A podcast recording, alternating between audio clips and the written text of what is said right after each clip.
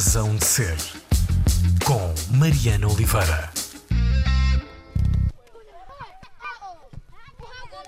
Jogam a bola, correm, fintam os dias, dão uns toques na bússola asiaga que os trouxe para aqui. Aqui estamos em Silva Macua, distrito de Anquabe. Silva Macua, a terra que ficou com o apelido comum de um português que falava a língua local. Vamos distribuir pão. Em Macua nós dizemos que Nimpela, Ukawa e pão. O pão vem daqui a pouco.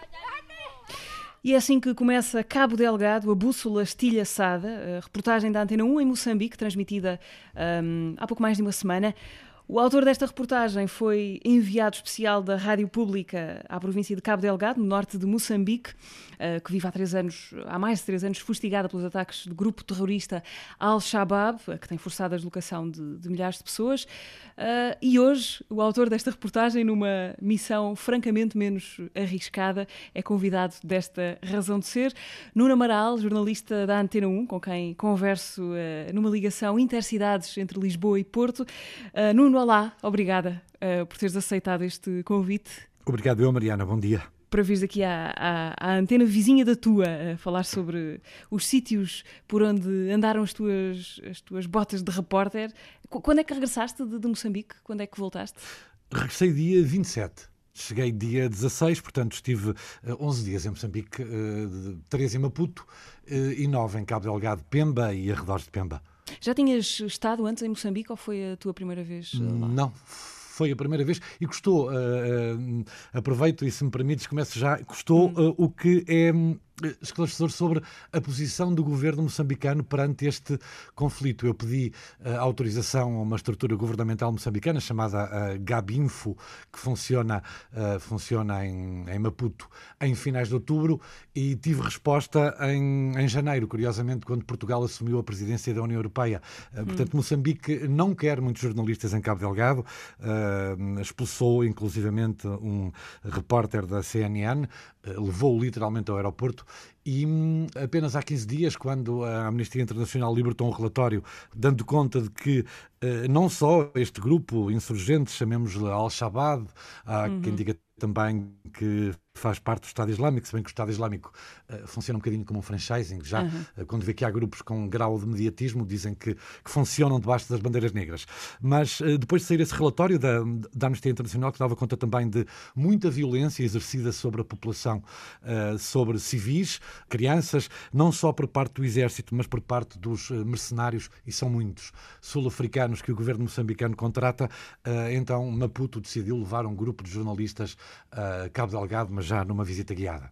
O, o, que é que se está a passar desde há, há mais de três anos já em Cabo Delgado e também no, noutras zonas de Moçambique? Eu sei que a pergunta é, é, impossível de despachar em duas ou três penadas, mas gostava que, em jeito de introdução, tu nos fizesses uma espécie de enquadramento, ou um, qual é o desenho de, daquele conflito, do que se está a passar no, no, país e nessa região em particular.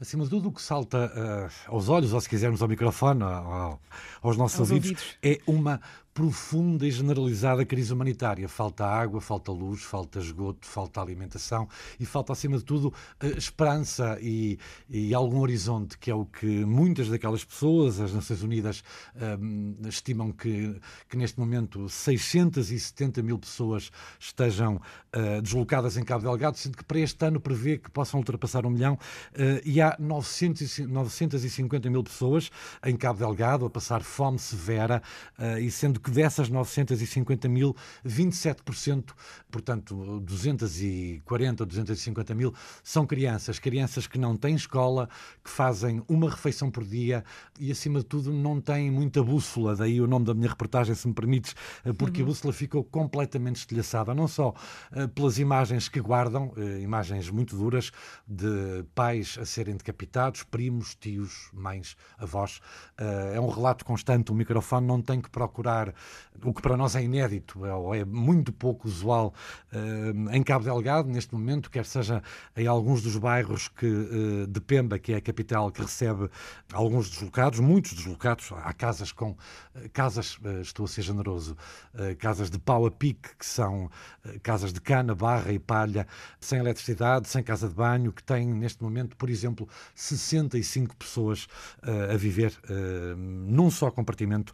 E hum, uh, dizia-te que não é preciso procurar histórias uh, deste, com as cores que, como ouvimos relatos ainda esta semana, a Save the Children deu conta de que há crianças menores de 12 anos também a serem decapitadas nestas aldeias, nestas vilas por onde passa este grupo, que ninguém sabe muito bem quem é ia perguntar justamente sobre este grupo Al-Shabaab, como disseste, isso houve-se também na, na, tua reportagem.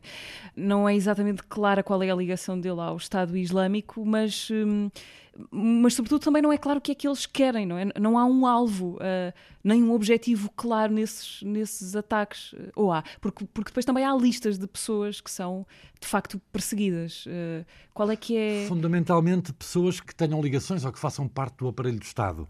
Hum. eu entrevistei algumas pessoas que tinham um nome na lista e, portanto, esse grupo chega a, a, algumas aldeias. Vale a pena referir que tomaram também algumas vilas e falamos de vilas com 70, 80 mil habitantes como Macomia, por exemplo, uh, que é uma, uma vila entre, uh, já muito perto da Tanzânia, também Mocimbo da Praia, um sítio paradisíaco, e aí estiveram três dias. Três dias numa vila com 100 mil habitantes, uh, o que leva muitos moçambicanos a dizer quem é que governa em Cabo Delgado, afinal, como é que um grupo armado chega e toma conta uh, de uma vila com uh, praticamente 100 mil habitantes e entram, uh, disparam, além da lista, disparam para quem lhes faça frente e, e depois, como prática recorrente, decapitam.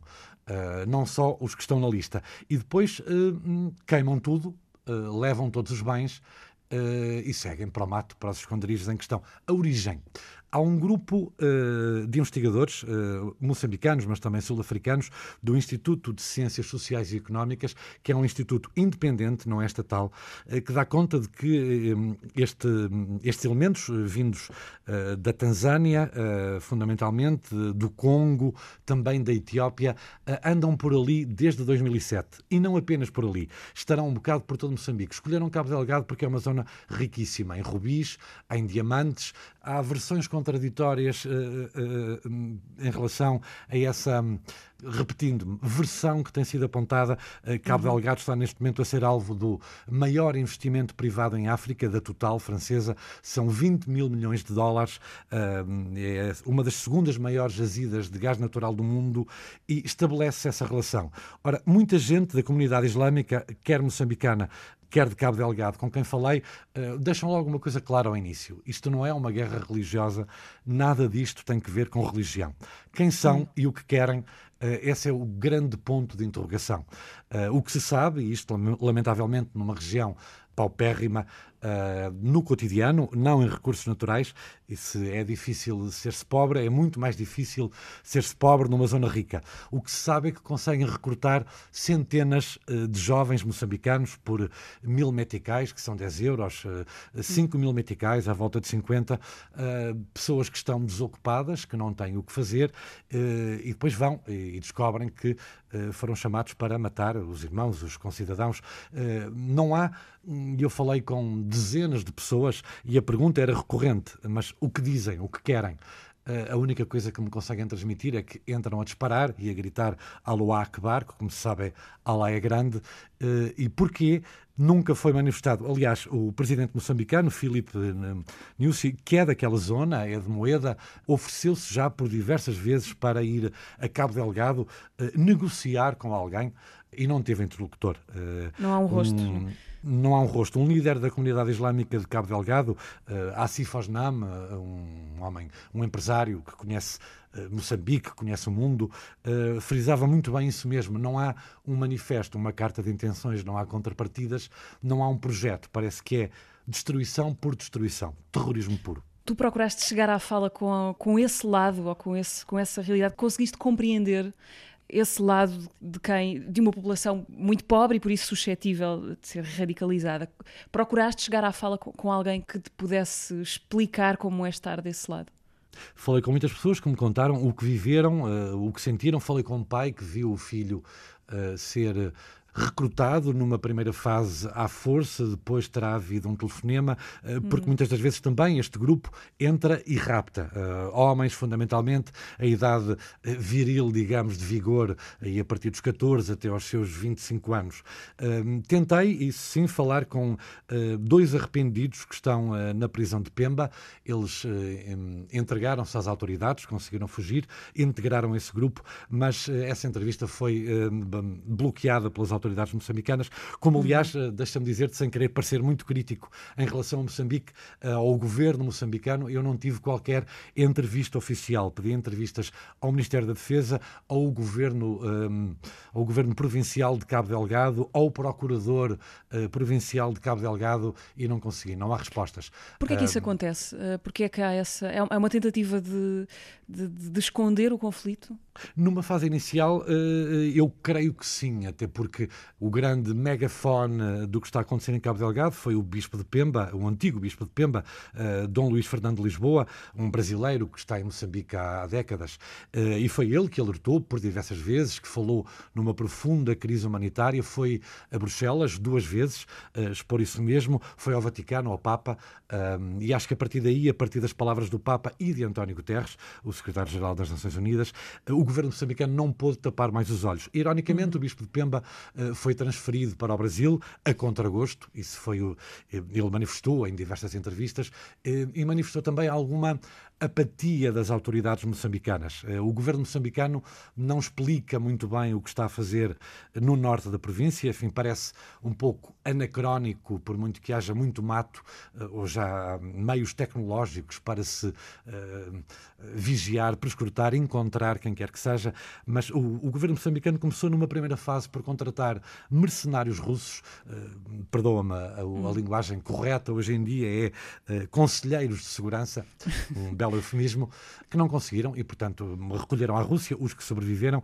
E neste momento, Pemba tem uh, centenas de mercenários sul-africanos, pertencem a uma empresa, a DAG, que é a DIC Advisory Group, uh, assumem-se precisamente assim, como conselheiros de segurança, e um, estão de manhã nos hotéis a tomar o pequeno almoço, relativamente calmos. O pequeno almoço em, uh, em, em África, enfim, podemos falar de 5 e meia, 6 da manhã, e depois saem em 4 vezes 4 uh, passado um pedaço, houve-se três, quatro helicópteros levantar voo e depois ao fim da tarde estão uh, de novo nos hotéis, uh, mas já com a adrenalina muito acentuada, aos decibéis elevados, que são hum. que, isto é público, é quem está a fazer incursões no norte de Cabo Delgado, juntamente com o exército moçambicano, que recusa qualquer ajuda militar pede, uh, Portugal vai enviar no próximo mês 60 formadores de operações especiais, mas uh, estão, estão neste momento também uh, Marines norte-americanos a dar formação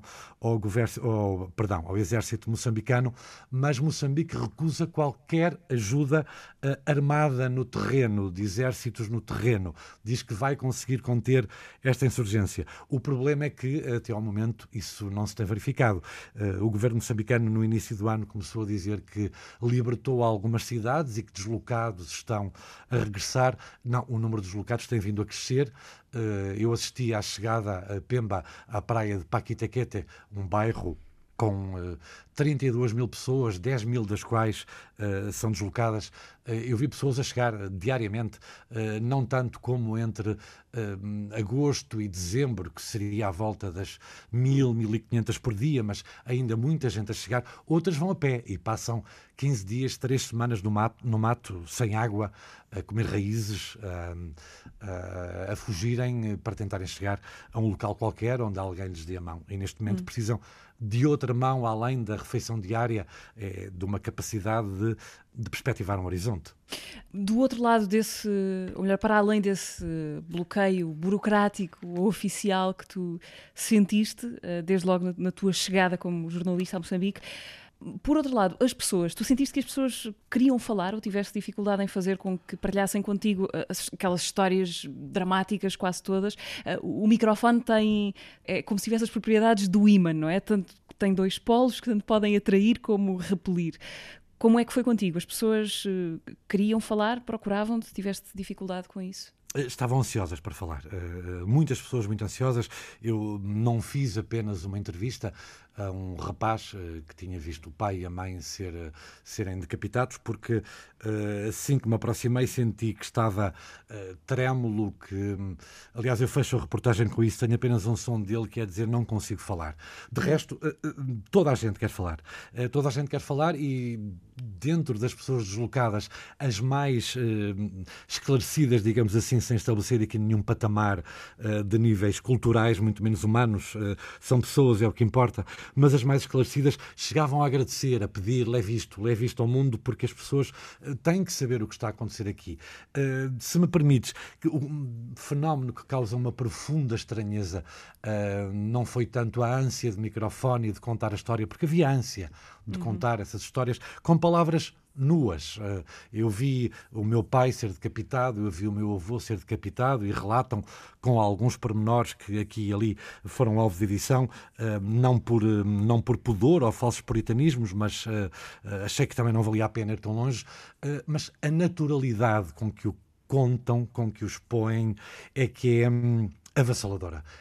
ficamos assambarcados por tons triviais, uh, sem, eu diria, em 10 pessoas que tenham ouvido, uh, e ouvi mais, mas em cada 10 que ouvi uh, relatarem o que é a chegada desse grupo a uma aldeia, cerca de 7 ou 8 contam-no como se fosse alguma coisa de trivial, normal, cotidiana, que faz parte da, da, vida deles. Tenho também, se me permites, uma a coordenadora da ELPO, que é uma associação uhum. portuguesa, que traduziu esse, esse, essa suposta indiferença uh, de uma forma uh, bastante eloquente, dizia a preocupação com a refeição seguinte é tanta, a preocupação com o dia de amanhã, com ter água eh, pura uh, para beber amanhã, uh, é tanta que um, esses traumas todos profundos ainda estão uh, escondidos em qualquer parte e, portanto, quando saem, saem em estado, em estado bruto, sem, parece que sem emoção, porque hum. há preocupações muito mais imediatas que é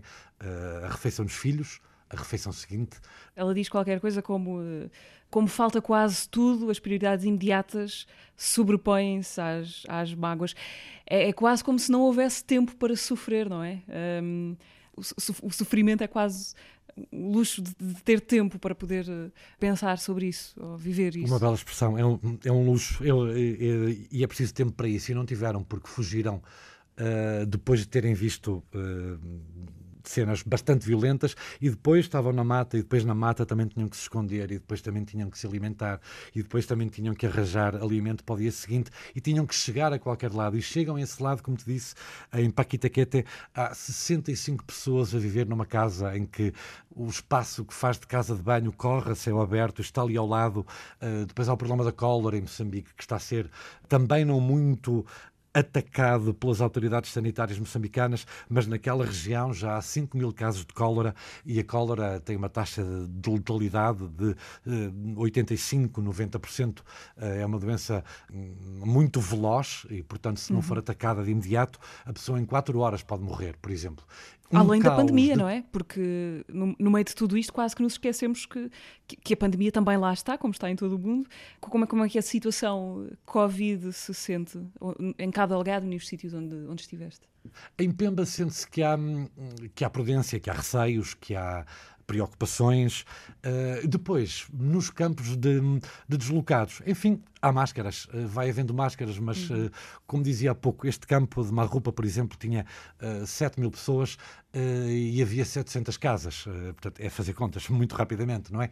10 pessoas por casa. E as preocupações são tantas e, e de tal dimensão que usar uma máscara ou não, eh, eu penso que as pessoas não têm possibilidade de pensar muito nisso. Obviamente, quando vai a Caritas, leva máscaras. Quando vai o Programa Alimentar Mundial das Nações Unidas, leva máscaras. Quando vai um, a Diocese de Pemba, com alguns alimentos, leva também máscaras, mas uh, as pessoas não falam de Covid, não pensam em Covid. Uh, neste tipo de locais, obviamente.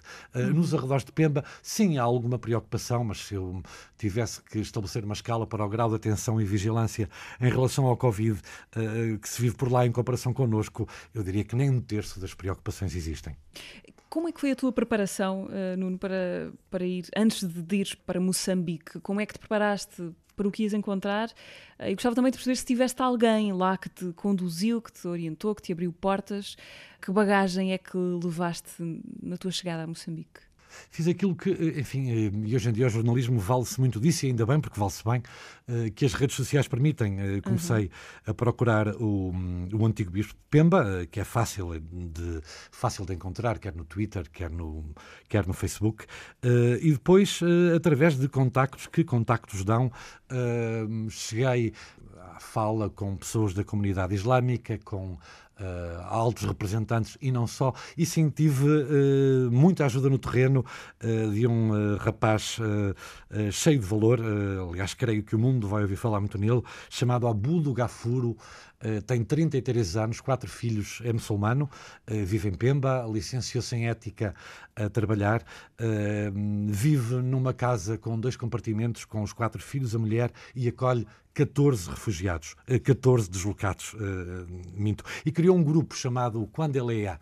Quandelea, em Macua, significa prosseguir, que é um dialeto daquela região. Em Maconde, significa ir adiante. E um, Abu do Gafuro ajudou-me não só a perceber as línguas locais, Macua, uhum. Maconde ou Moani, Uh, como uh, a ir a locais onde sem ele eu não teria ido, porque ele está efetivamente no terreno, sem estrutura, pede a supermercados, imagina, era como que se tu fosses agora uma dessas grandes cadeias de supermercado que temos aqui, uh, pedir, olha, pode-me dar aí umas caixas de arroz e não sei o quê para umas pessoas que chegaram ontem e não têm que comer. E, e é o que ele faz, anda de supermercado em supermercado, pede dinheiro, vende rifas e, e está na linha da frente na recepção imediata de, de, deslocados. Uh, ele conta histórias bonitas, muito bonitas, uh, de ter ajudado a dar à luz mais do que uma mulher que vinha naqueles barcos de Mocima da Praia para chegar a Pemba. Mocima da Praia fica à beira-mar, o caminho preferencial era marítimo, a rota, digamos, mas também conta outras histórias, como recolher 10 cadáveres de um barco em que hum, entre esses 10 corpos, sete eram de crianças desnutridas, uh, sem água e que, portanto, sucumbiram uh, na viagem. E, e, o Gafuro teve que também recolher os corpos e arranjar onde os enterrar. Uh, Abu do Gafuro foi quem me orientou muito Conheceste no terreno, lá, em Pemba. ou estabeleceste contacto com ele antes, de, antes da viagem? Estabeleci contacto com ele a partir daqui. Uh, vi-o numa entrevista a um canal de, de televisão, uh, à RTP, aliás, uhum. porque não diz ele, à RTP, obviamente, uh, via Skype e lá está, aquilo que um jornalista hoje tem ao seu alcance é profundamente valioso. E fui para o Facebook e procurei o Abu Gafuro e encontrei-o e começámos a conversar. E no primeiro dia que cheguei a Pemba, ele já estava uh, à minha espera e começámos uh, de imediato a trabalhar. Tive também muita ajuda da Diocese de Pemba, uh, não do Bispo, porque não estava lá, estava no Brasil e, portanto, não podia uhum. viajar para Moçambique porque teria que passar por Lisboa e os voos estavam interditos.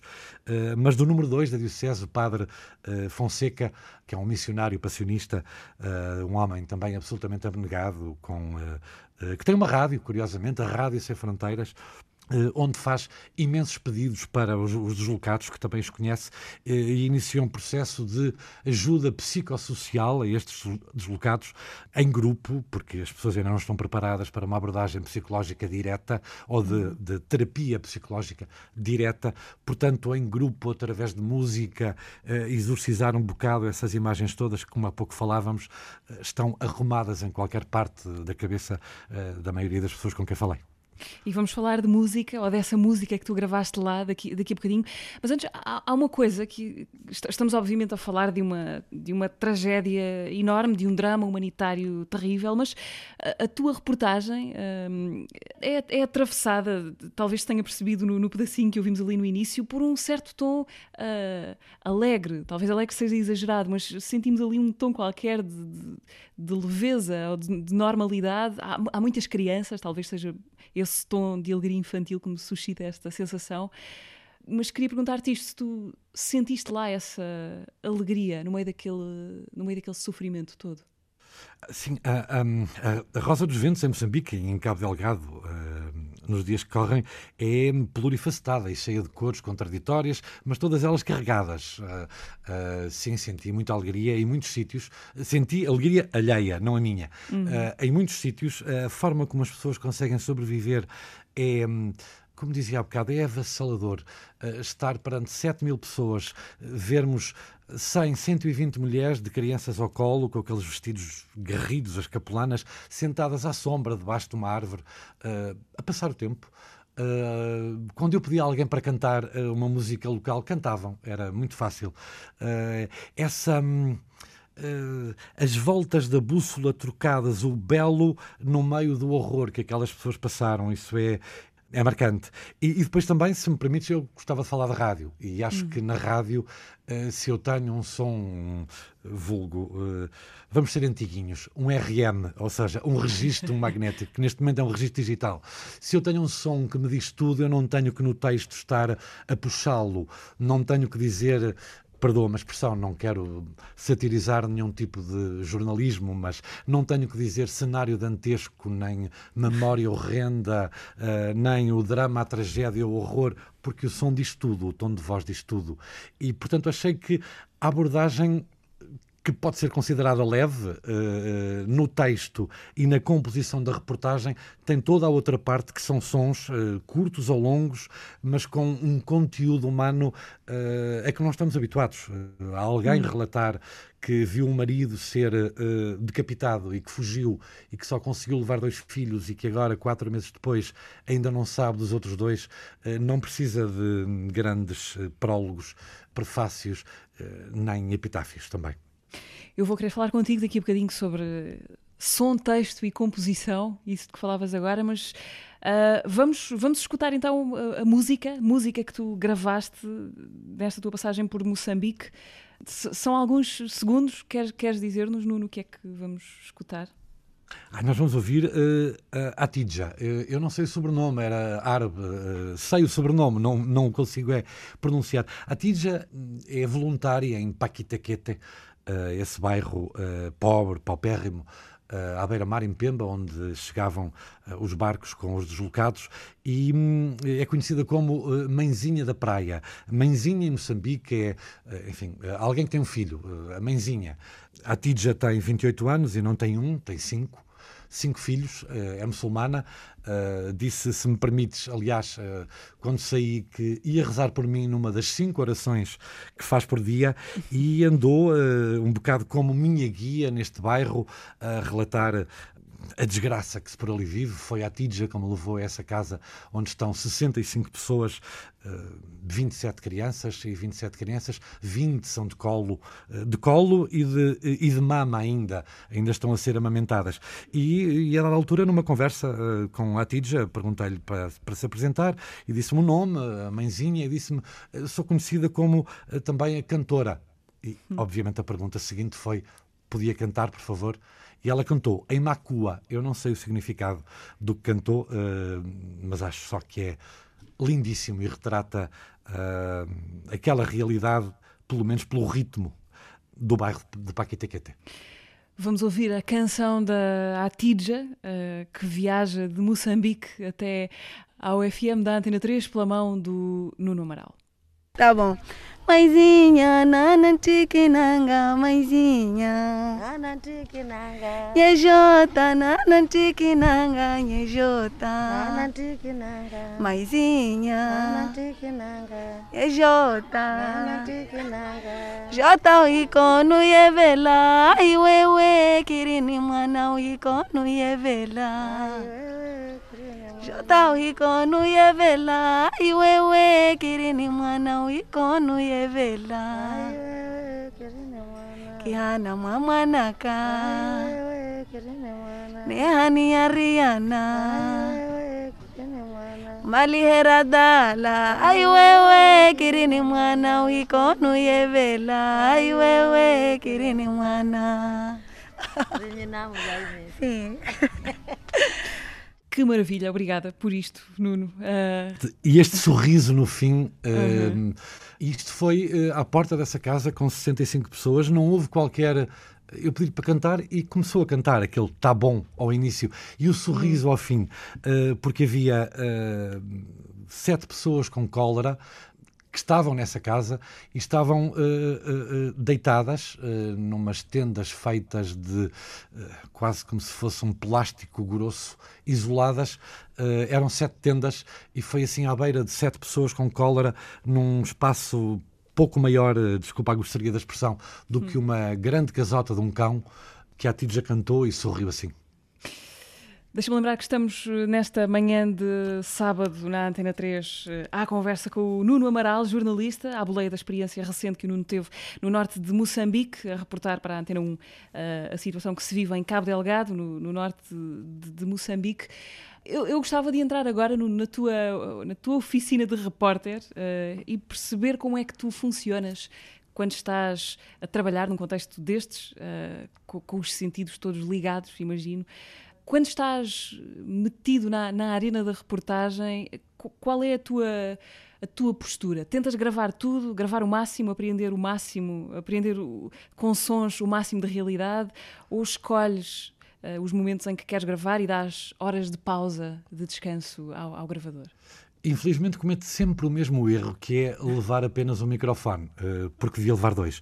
Eh, um para gravar ambientes, eh, que requer às vezes parar 5, 6, 10 minutos, ambientes de crianças a conversarem, dos miúdos a jogar a bola no início, mas não vou propriamente com um guião. Há sempre a tendência a quem nos está a acolher, a dizer: olha, aquilo passou isto, aquele passou aquilo outro, mas muitas vezes falando em bússola, muitas vezes a bússola é automática, é o, como que o microfone para num, nos olhos uh, e percebe que há ali qualquer coisa, outras vezes não há nada. Uh, tento fugir muito aos guiões, uh, uhum. sempre que posso, e quase sempre consigo, enfim, ou tento, pelo menos quase sempre, melhor dizendo, mas a preparação muitas vezes é tentar, tentarmos despir-nos de tudo e, e, estarmos lá mesmo, onde quer que seja. numa reportagem para umas eleições, por exemplo, tentar estar a perceber o sentimento das pessoas em relação ao país que vivem e à política que querem, e eu, ou em sítios destes, uh, tentarmos ser um, de lá. Uh, daquelas pessoas, com a vantagem que temos o olhar virgem de fora, uh, que, que, que, se desperta muito mais rapidamente por uh, um trejeito de alguém, um som, um movimento, um. Eu acho que isso é o fundamental para, para um repórter. É, é conseguir andar nu uh, e, uhum. e, de olhos abertos. E depois há episódios de sorte, mas eu acredito que, uh, e não estou a falar de mim, estou a falar de repórteres, de reportagem. A sorte acontece a quem uh, vai com a orelha levantada, não é? E com os olhos abertos. Uh, numa conversa, antes desta conversa que estou a ter contigo, mas numa conversa com alguém com quem já trabalhaste, uh, o Daniel Bell, uh, da Antena 3, ele, ele, o Daniel dizia-me qualquer coisa. Grande homem da rádio. exatamente. ele dizia-me uma coisa do género: o Nuno Amaral, o Nuno Amaral é, é, daquele tipo de pessoas que vê com os ouvidos, ou que vê com os sons, que faz ver através dos sons. tu reconheces-te nisto, tens um músculo auditivo especialmente atento ao, ao que se passa à tua volta? Não, eu, antes de mais, devo dizer que agora estou com alguma dificuldade em manter os meus músculos nesta cadeira, porque se o Daniel Belo uh, disse isso de mim, uh, enfim. Uh, não, eu acho que esse é o desafio da rádio, não é? esse é o desafio da rádio, é hum, pôr olhos nos ouvidos dos outros, ou levar, através da voz e do som, a imagem aos outros, não é? E isso treina-se, aprende-se. Uh, aprende-se com os colegas de profissão, aprende-se com os técnicos, os sonoplastas, com quem devemos uh, estar em, em, ligação permanente e constante. Quantas vezes pequenos pormenores que nos podiam estar a escapar num som, um sonoplasta não se apercebe dele, não o agarra, não o faz brilhar de uma outra forma. E não estou a falar em desvirtuar ou manipular sons. Sim, mas isso que diz o Daniel Belo é o segredo e o maior desafio da rádio, não é? Que é hum. Levar imagens aos ouvidos dos outros. Uh, mas acho que é um, uh, são palavras uh, ao estilo de Daniel Belo, que é grande e bom em tudo, e portanto foi também generoso comigo. Há, há, outra coisa que é notória para quem te ouve na rádio, uh, em reportagem ou noutros formatos mais pequenos, é que para além do som, e há bocadinho falavas disto de certa maneira, cuidas muito do texto, uh, daquilo que dizes enquanto conversas com os sons da, da reportagem. A escrita em rádio, se calhar a escrita sempre, mas falando da rádio, eh, é muitas vezes um exercício de, de concisão, não é? Tentar dizer o máximo com o mínimo e limpar toda a gordura do texto. Há uma parte na, tua reportagem, na, na Bússola Estilhaçada, uh, onde, onde tu apresentas a pessoa que está a falar contigo dizendo Maria, 24 anos, 5 filhos. Uh, só isto. E, e, com esta meia dúzia de palavras já ficamos com uma, uma quantidade de informação que na verdade é muito superior àquela que está contida só na, na superfície dessas palavras. Isto para te perguntar quanto é que a escrita importa para ti nesta tentativa, eh, e é disso que andamos sempre à procura, né, de, de agarrar os ouvintes pelos colarinhos. Infelizmente ainda importa muito, porque o ideal seria eh, montar uma reportagem destas sem voz, ou seja, uhum. sem texto, é? Mas isso é um desafio talvez demasiado grande para um uh, uh, proletário do jornalismo ou da reportagem como sou. Uh, mas sim, o texto o mais conciso possível e, e, de preferência criar um diálogo entre o, como que se o, o repórter e o entrevistado estivessem a conversar e as pessoas percebem, obviamente, que a reportagem é montada, portanto, que as coisas não são assim, mas que se, em três palavras, o exemplo que disseste, eu consigo quase que sintetizar uma vida vida, uh, hum. 24 anos, 5 filhos, logo percebemos que, hum, se, se, formos generosos, começou a ter filhos aos 19, mas uh, obviamente percebemos que em Moçambique, a partir dos 14, 13, 15, é a prática comum e fundamentalmente nesta comunidade islâmica, não estou a dizer, não estou com qualquer juízo de valor, nem a falar de promiscuidades, é outro universo. Portanto, uh, quanto menos eu disser sobre o som que vou ouvir, mas se conseguir pôr apenas a calçadeira ideal ou, uh, ou se quisermos o trampolim para o som poder subir e, como dizias, agarrar o ouvinte pelo clarinho, esse é o grande desafio. Mas repito-me, o ideal seria montar esta reportagem sem eu ter que falar. Talvez daqui a uns anos, uh, não sei se conseguirei. Qual foi o trabalho de reportagem? Porque já, já estiveste, estamos a falar de Moçambique, mas já estiveste em muitos outros sítios, na, na Venezuela há pouco tempo também. Qual foi o trabalho de reportagem que mais te, te, marcou ou mudou enquanto jornalista e ser humano? Eh, terias de pensar nisto ou já tens esse pódio estabelecido uh, para ti? Esta reportagem em Cabo Delgado foi uh, muito marcante. Uh, porque convenhamos, não é habitual ouvirmos assim estes relatos, estamos habituados a, a vê-los uh, na Al Jazeera, na CNN, na RTP, que também já lá esteve, na Síria, uh, no Iraque, em países do género, mas não num país que fala português. Nós não estamos habituados, na nossa, neste universo lusófono, a ouvir falar em decapitações ou em, ou como dizia o Ziquinho, decolaram meu pai à porta de casa, perceber que pessoas daquelas querem escola, que querem escola para os filhos depois de tudo o que passaram, depois da fome que estão a passar, a ausência de horizonte, foi muito marcante mesmo a perceber-me deste sofrimento. Há, há outro que não, que não traduzi numa reportagem ainda. eu estava era correspondente no Brasil, eh, de um jornal, do Jornal Público, e fui ao Paraguai, que é um país uh, muito peculiar da América Latina, à tomada de posse do uh, presidente Lugo, que era bispo, Fernando Lugo, era conhecido como o Bispo Vermelho. havia até relatos que daria conta de, de que daria abrigo a alguns elementos das Farc, mas ele conseguiu tirar os colorados do poder, e o, o Partido Colorado era o partido de Alfred Stroessner, o, um dos mais se quisermos, veementes, e o eufemismo é mesmo eufemismo, um dos mais intensos ditadores da América Latina, na altura da Operação Condor, que, Condor, uhum. que enfim, dizimava, matava, fazia desaparecer tudo o que soava a comunista, e, e, os, e mesmo depois da queda de Stroessner, o partido dele manteve-se no poder até 2008. E com muita ajuda financeira de Hugo Chávez, que na altura estava a libertar a América Latina com a sua uh, revolução bolivariana do século XXI, com o socialismo do século XXI. Isso aconteceu na Bolívia, com Evo Morales, uh, no, no Equador, com Rafael Correia, em parte no uhum. Brasil, com Lula da Silva, uma realidade completamente distinta, mas nessa tomada de posse, Hugo Chávez uh, quis ir à cidade onde, onde uh, Fernando Lugo foi bispo, a San Pedro, que fica no, no Chaco, que é tipo Pantanal uh, do Paraguai, e foram os cabeças de cartaz da Revolução da América Latina, Lula, uh, Chávez, uh, o Fernando Lugo, o Rafael Correia, o Eva Morales, e a altura fizeram um churrasco uh, e apareceram os mariachis e eu estava numa mesa com alguns jornalistas uh, norte-americanos, dois chineses, uh, um jornalista português também, o José Peixe, da agência Lusa, e chegaram umas senhoras vestidas de mariachi com umas crianças pela mão, uh, raparigas de 12, 13 anos, e sem qualquer malícia, uh, sem qualquer erotismo ou sexualidade na conversa, as senhoras pediam-nos se podíamos levar dali as filhas para lhes darmos um futuro. Uh, e eram crianças de 12, 13 anos. Não com mordacidade sexual, era mesmo um pedido genuíno. Se podíamos trazer uma daquelas. E diziam: é virgem e é fértil. Uh, e eram crianças de 12, 13, 14 anos. Uh, a pobreza uh, cria universos muito estranhos.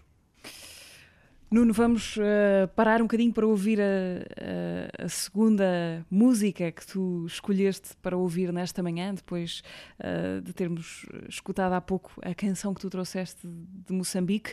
Depois disto, gostava que tu nos levasses atrás os montes, mas para já vamos ouvir a Marisa Monte. Porquê? Marisa Monte, porque eu uh, uh, gosto bastante dessa letra, do Cartola, um homem do samba de raiz, do chorinho, uh, brasileiro, carioca, malandro, uh, bom malandro. Uh, acho que a letra é tão simples que enternece qualquer um e quantas vezes já não sentimos o que Cartola uh, escreveu e cantou. Uh, e uma brisa recente na minha vida, que me tem trazido muitas coisas boas, trouxe-me também esta versão da Marisa Monte que eu não conhecia, de uma música que faz parte da minha vida, a do Cartola, mas que eu acho que com a voz e com o timbre da Marisa Monte fica igualmente irresistível.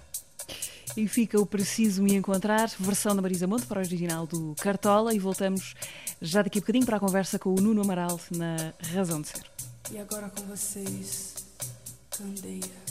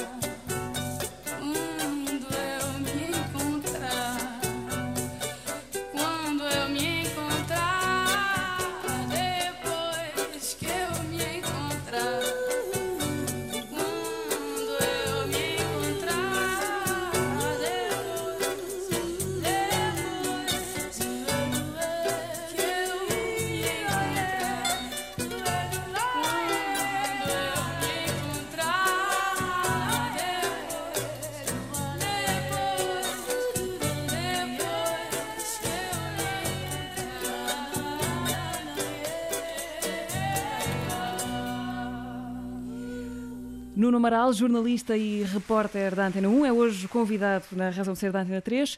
Eu, eu disse há bocadinho, Nuno, que havíamos de, de falar de, de Trás os Montes, é, é para lá que vamos. Quantos e quais pedaços de ti é que estão em Trás os Montes? Muitos. Uh, esclarecendo, só que eu, eu não sou transmontano, eu cresci uhum. em Viseu. Uh, e depois de andar em Bolanas, uh, a Antena 1 tinha uma vaga para correspondente em Trás os Montes e eu agarrei-a de imediato, até porque estava mais perto do Porto, mais perto do meu filho, e descobri, porque foi verdadeiramente descobrir, eu já sempre gostei de Trás-os-Montes, mas descobri pedaços de mundo uh, riquíssimos em Trás-os-Montes, o sotaque, a atitude, o acolhimento, as lareiras, o cosmopolitismo transmontano, que é muitas vezes uh, uh, alvo, e por inocência eu não acredito que alguém o faça por mal, mas isso é, isso é lá para Carrazeira de Anciães, ou isso deve ser lá para Chaves, isso, isso são cidades como Lisboa, mas mais pequenas, com muito menos gente, que é o grande drama de Trás-os-Montes. É a, a, incapacidade de uh, agarrar em população, uh, mas com uma beleza natural e humana uh, em que não falta nada do século XXI. Absolutamente nada. Aliás, se olharmos para Bragança ou Vinhais, estão muito mais virados para Madrid do que para Lisboa, por exemplo, porque estão muito mais perto. e, e hum, o Porto Sol de Trás-os-Montes, as expressões de Chaves, o carai e o vens ao mais eu, um, aquele acolhimento que tem tanto de um Portugal antigo a uma primeira quando escutamos a primeira vez, como depois nos apercebemos que são pessoas como quem viva uh, em Lisboa, ou no Porto, ou em Madrid, ou em Nova Iorque não há qualquer diferença. Tem talvez mais um bocadinho de sorte porque tem uma beleza natural uh, inenarrável traz os montes. Quanto tempo é que foste correspondente da Antena 1 em Trás os Montes? E qual era o teu? Porque tu cobrias a região, tinhas um poiso fixo e depois uh, viajavas consoante as, as necessidades? Precisamente, sim. Estive três anos a, a cobrir, como se diz na gíria, os distritos de Vila Real e Bragança, que são 36 conselhos, tão dispares já uh, uns dos outros. O Douro, de um lado, uh, verdejante, e depois a aridez do Planalto Mirandês. Uh, e sim, o roteiro era onde me parecesse que havia histórias, obviamente, de forma concertada, com as editorias também, muitos pedidos, algumas questões de atualidade, de, porque, são, porque são regiões Uh, aliás, o interior é o, mas uh, Trás-os-Montes é uma região riquíssima em histórias. Uh, histórias que são notícia, tão notícia como um Conselho de Estado que está a acontecer hoje, acontecem por esse por esses trás-os-montes fora uh, de iniciativas de caráter uh, humano, de caráter social, uh, decisões políticas também, que um, o roteiro era seguido por esta fusão entre as histórias, digamos, se quisermos, mais telúricas, mais da terra, e aquilo que é a, uma atualidade normal numa região que é portuguesa, que faz parte de Portugal e que olha para Portugal como pode olhar a Beira Baixa, ou o Alentejo, ou a área metropolitana de Lisboa, ou a, a área metropolitana de Porto. Tu, tu, és um andarilho? Uh, gostas de mudar depois com frequência ou isso acontece por exigência da profissão, no caso? Há pouco estava lá fora a falar com um, um camarada e falávamos disso mesmo. De, eh, eu tenho um filho com 7 anos e aí parei no Porto. Uh, não, hum.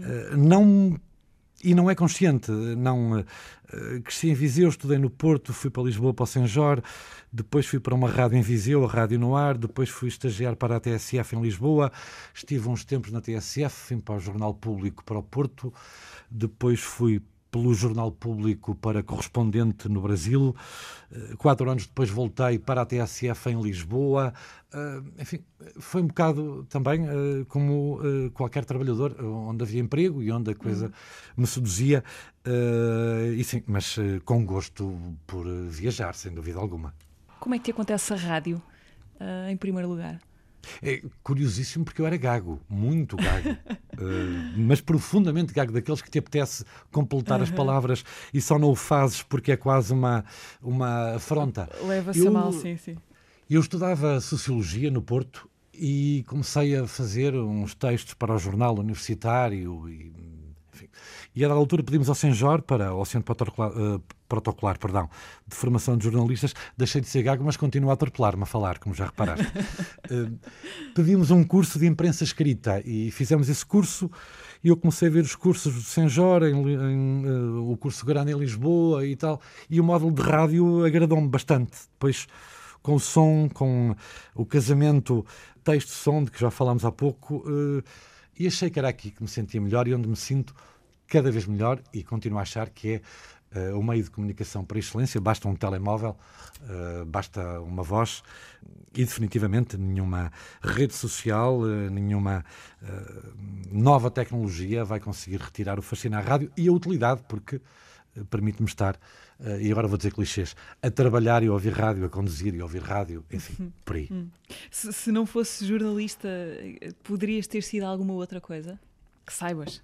Uh, ou sonoplasta uh, ou arquiteto, okay. entre uma coisa e outra. Uh, Nuno, já, já recebeste a tua prenda de Dia do Pai ou, ou vais recolhê-la assim que acabarmos de conversar? Vou, vou recolhê-la daqui a bocadinho, às três e meia. A maior prenda do Dia do Pai que posso ter é a criança que vou buscar à escola, o João, com sete anos, curioso, muito curioso, muito inquieto, muito a querer perceber o mundo. E imagino ter lá qualquer coisa como um postal, com uma foto minha, porque tive que andar ontem a correr uh, algumas casas de impressão no Porto para conseguir uh, precisamente imprimir uma foto minha, tipo passo, para levar para a escola. Mas a maior prenda é ver daqui a pouco o sorriso do João. Eu aposto num pisa-papéis ou num, num, recipiente para canetas. Grandes clássicos do Dia do Pai. Hum, não? Vamos ver, vamos ver. Pode ser uma t-shirt para, para o peito, não sei. Vamos ver. Nuno, sabes, fazes alguma ideia qual é a tua razão de ser ou não? Ai, viver. viver.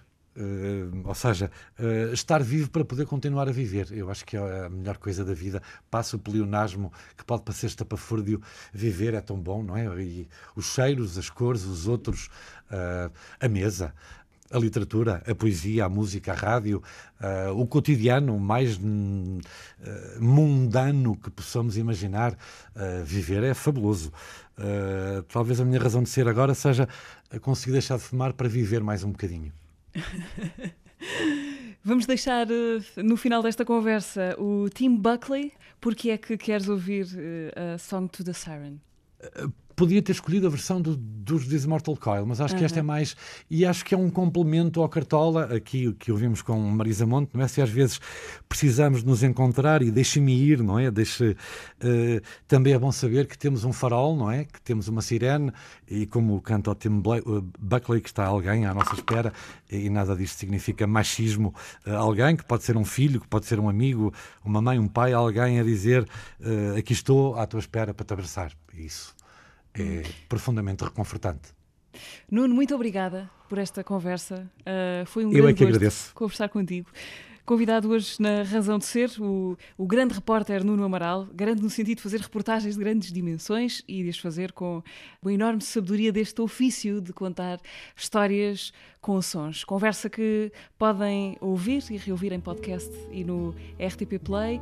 Nuno, muito obrigada e feliz Dia do Pai. Foi um gosto. Muito obrigado. Long afloat on shipless oceans. I did all my best to smile till your singing eyes and fingers drew me loving to your isle, and you sang Sail to me, sail to me, let me enfold you. Here I am, here I am, waiting to hold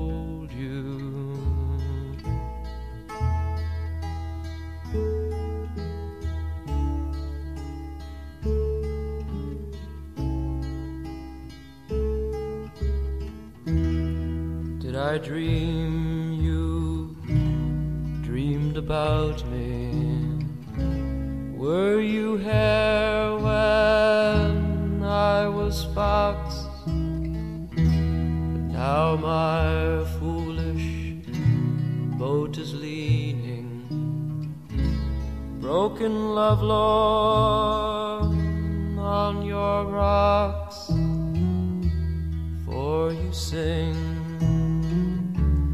touch me not touch me not, come back tomorrow. Oh, my heart, oh, my heart shies from the sorrow.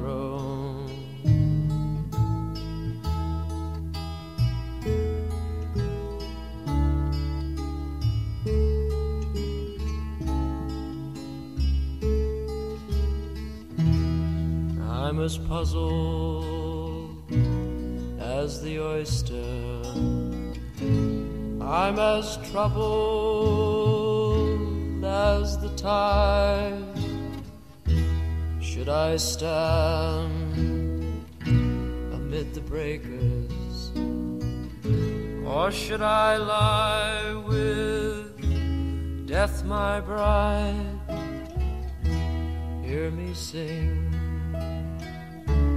Swim to me, swim to me, let me enfold you.